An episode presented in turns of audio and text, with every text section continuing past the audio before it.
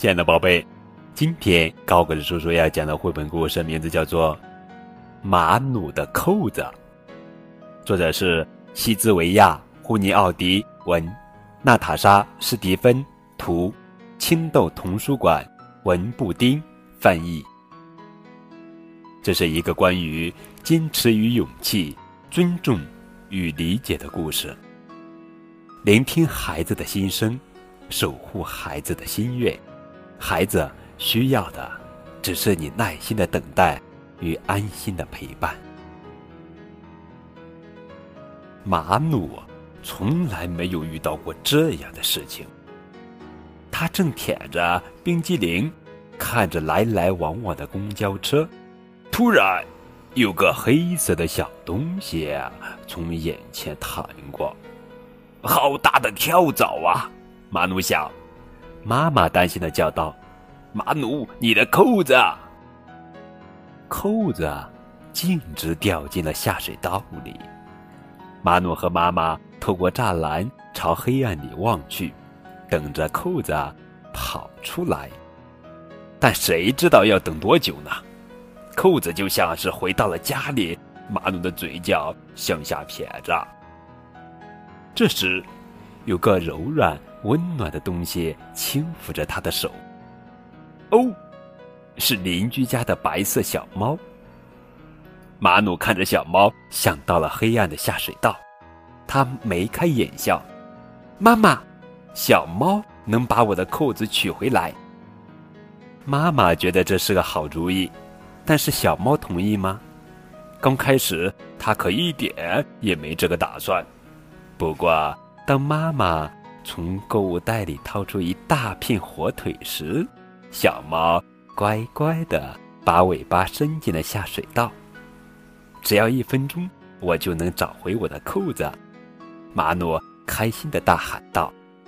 过了一会儿，小猫从栅栏之间抽回了尾巴。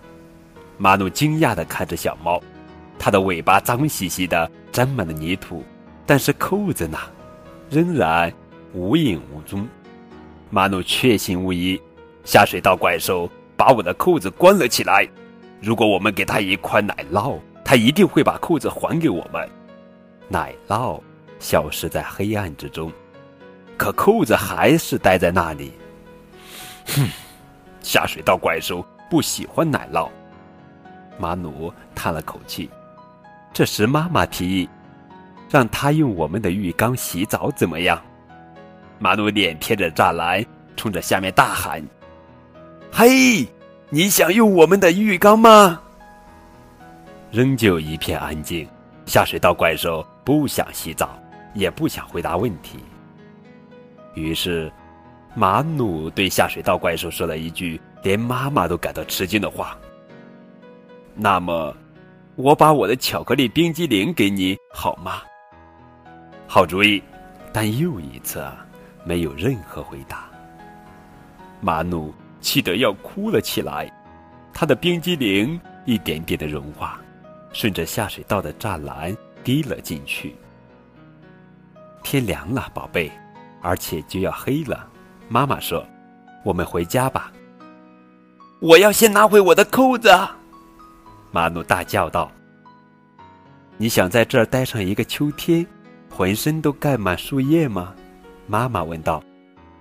那样的话，我就从树叶下面爬出来，然后在这儿待上一个冬天，鼻子上都挂着冰柱吗？那样的话，我就可以吃冰棍了，甚至再待上一个春天，被春雨淋成落汤鸡吗？嗯，那样的话，至少我会被冲得干干净净。最后再过一个夏天，直到你的冰激凌全部融化掉。马努沉默了，他看到手里的冰激凌已经融化了。接着，他感觉到一滴雨，又一滴，再一滴。妈妈立刻从他的包里取出一把伞，真是及时，因为倾盆大雨来了。